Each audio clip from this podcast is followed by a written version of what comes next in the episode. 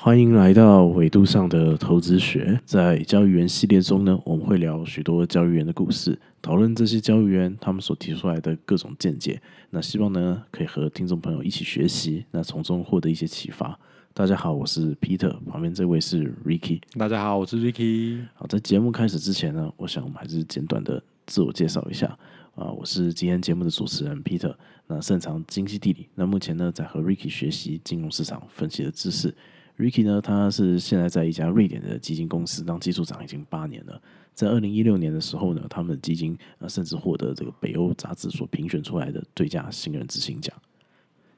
在交易员系列中啊，我们所提出来这些人事物呢，通常在中文世界里面的资料都稍微比较少一点。那这些呢，都是 Ricky 他看了很多资讯整理出来的。我相信内容一定精彩可期。我觉得我们的听众如果是对原物料跟加密货币的走势呢有一些兴趣呢，我觉得跟大家介绍一些交易员的故事啊，或者是大家也可以去追踪他们的推特啊，我觉得这样对大家在学习或者在投资做交易的这部分呢，都会有很多很多的帮助。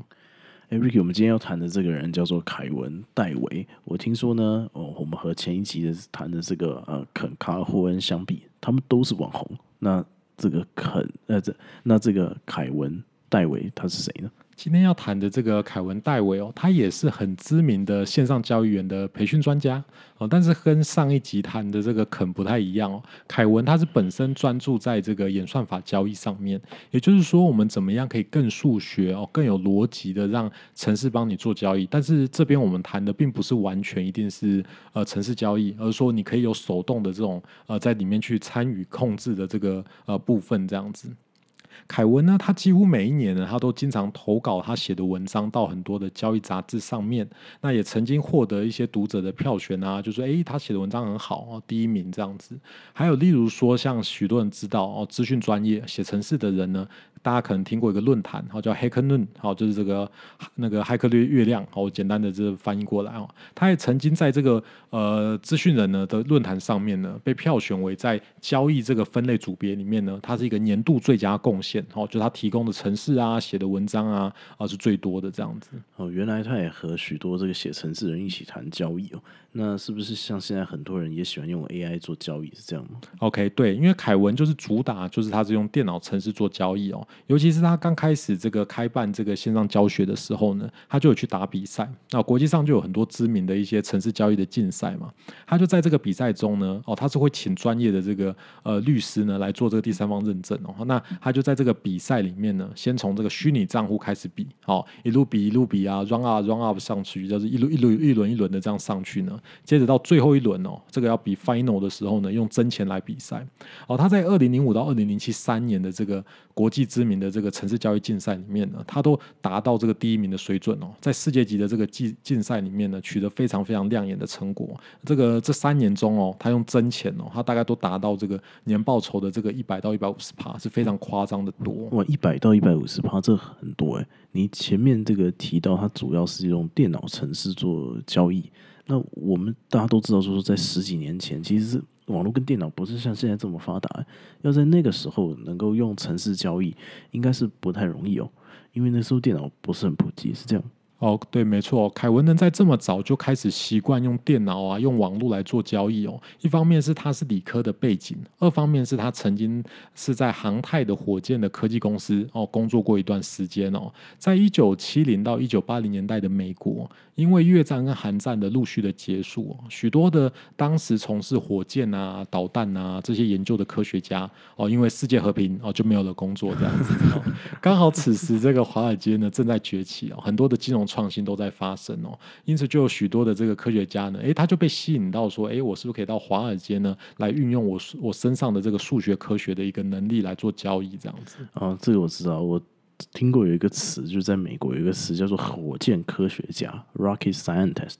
那就是专门指这些特别聪明的人。对哦，所以我们就可以把这个凯文呢当成是这个至少啦，至少有算半个火箭科学家吧。那我虽然说没有到搞非常非常复杂的数学哦，不过他在交易领域呢，毕竟这样这么长一段时间到现在，至少也有这个二三十年的一个经验。然后在他的交易的系列书籍呢，啊，他有出版哦，在一个杂在一个出版社哦，叫 w a d y Trading 哦，这个我们已经常常提到，他出版过一个非常非常有名的书哦，叫做《建立赢家演算法的交易系统》哦，Building Winning。的 Augustin 的 trading systems，好，那这本书呢，他就把很多呢，他对于这个交易概念呢，怎么样落地，好接地气，好变成城市呢，啊来执行呢，做了非常非常清楚的介绍。那凯文的这个演算法方面，他有什么独特的地方？OK，用电脑做交易其实不难哦。如果你今天这个呃有一些交易的规则，哦，比如说在怎么样情况下你买进、你卖出，哦，这些交易规则呢都不会太复杂，你大概都可以很简单的把你的交易逻辑呢转换成电脑程式，哦，再用电脑程式帮你在历史价格去检查你的策略会不会赚钱。像很多人都会在网络上啊外包啊，就说比如说，哎，我这个有一个想法，我想要把它写成程式，哎，你可不可以花个五千块、两万块，然后帮我写个程式？哦，就像是这样子，开。文的演算法交易哦，它没有那么 low 哦，它跟许多人不一样的地方是，它特别着重在蒙地卡罗的模拟分析。什么是模拟分析呢？哦，如果我们今天用电脑来做城市交易，好，我比如说我买卖了一百笔的这个股票，那前面九十九笔呢，我都赚一块，然后加一加一加一，然后这个做了九十九笔，但是我最后一笔我赔了五十块，我前面总共还是赚嘛，对不对？因为我赚了九十九块，哦，我最后只是赔了五十，哦，对，这你没有什么特别的感觉，嗯哼。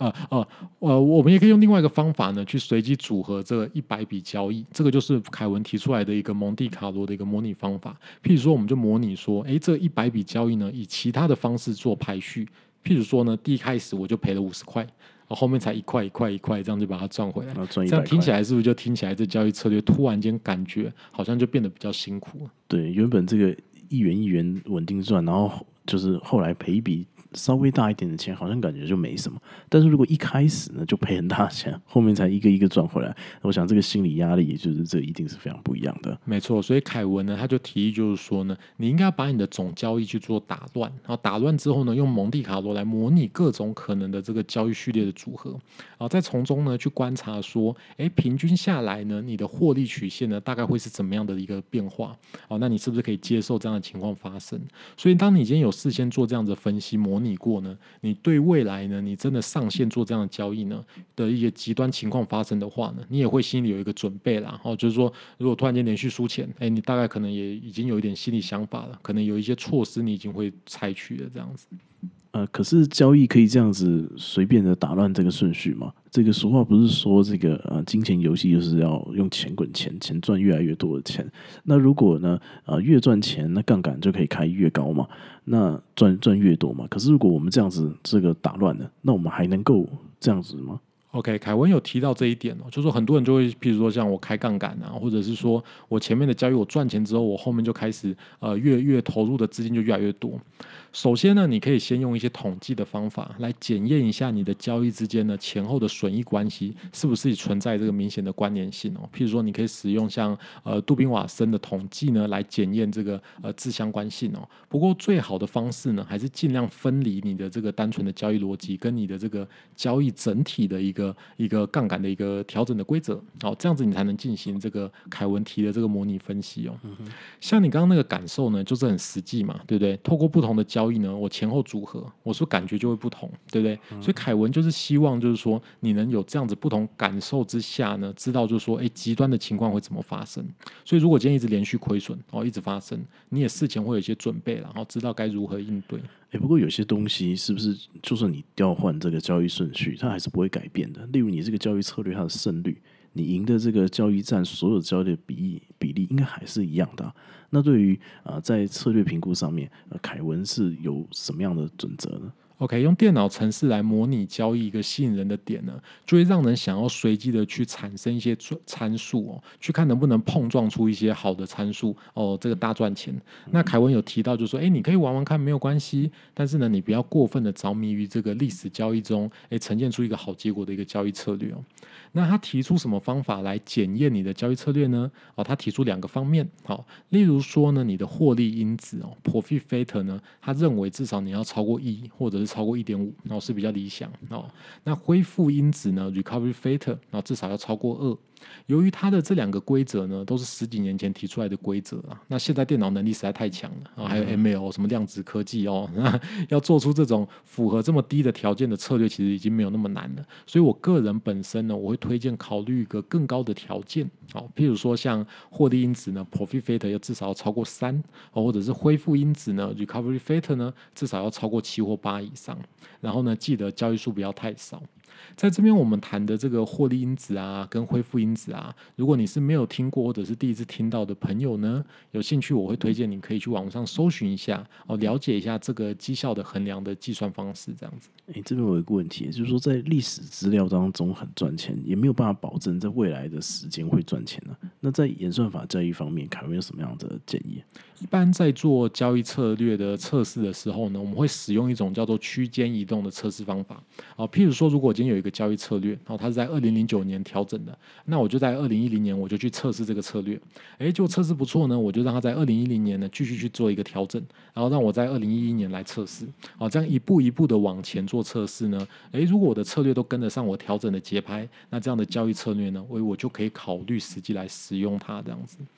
另外一种凯文特别提到的方法呢，我们叫做锚定起点的测试法。哦，不是一步一步的往前一年一年，而是说随着测试时间的推进呢，我的考虑的调整期间就越长。好，这什么意思呢？哦，譬如说你在二零一零年呢，你在测试你的绩效，诶，表现不错，所以你接下来要测试二零一一年。好，那我就拿二零零九年跟二零一零年两年的资料呢，来做我的这个策略的调教。好，那接着呢，我在测试二零一二年，我就拿什么？我就拿二零零九年。二零一零年、二零一一年三年的资料来调教，哦，所以就越拿资料越多。哎，这听起来有点像这个以前这个亚洲国家这些大学的这个联考。哎，这些考生他每一年都要做这个，把历届考古题做完。那未来的考生，他写的过去的就越来越多。没错，没错，这样子的锚定起点往前推进呢，会让调整策略的参考时间范围越来越长。所以，如果你今天的参策略呢，能更加的适应更长的时间，那当然很好啊，你的交易系统就更加的稳定。但是，因为考虑的这个时间越来越长嘛，资料也比较多，所以你要调整出一个稳定的交易策略呢，也是相对比较越来越困难。原来如此，那今天呢，我们非常感谢 Ricky 呢，跟我们介绍这个凯文戴维的这个故事。这边我可以帮大家总结一下几个重点。第一个就是啊，凯文在用电脑做城市交易的使用的时候呢，啊，他会这个使用这个蒙地卡罗来模拟这各种不同的交易顺序，那他的这个获利的曲线，然后来判断感受这个你他你的策略是不是稳定的。那第二个就是说呢，凯文他还会使用一个锚定起点的逐步调整测试的方法，让交易的策略呢在更大的范围之内啊做做更多的调整，然后呢更新这个啊资料交易的这个测试。那如果测试的结果良好，那就可以使用。啊，第三个就是说呢，呃，凯文他有两个基本的这个过滤策略的这个判断的准则。啊，那第一个呢，就是汇率因子最好超过一到一点五，那恢复因子最好超过二。但是 Ricky 建议这边呢，因为现在电脑实在是太强大了，所以这建议你在这边呢，就是啊，可以考虑就是再更严格一点。那我们以上就是我们今天谈的内容。This is Market Profile，我们下次再见。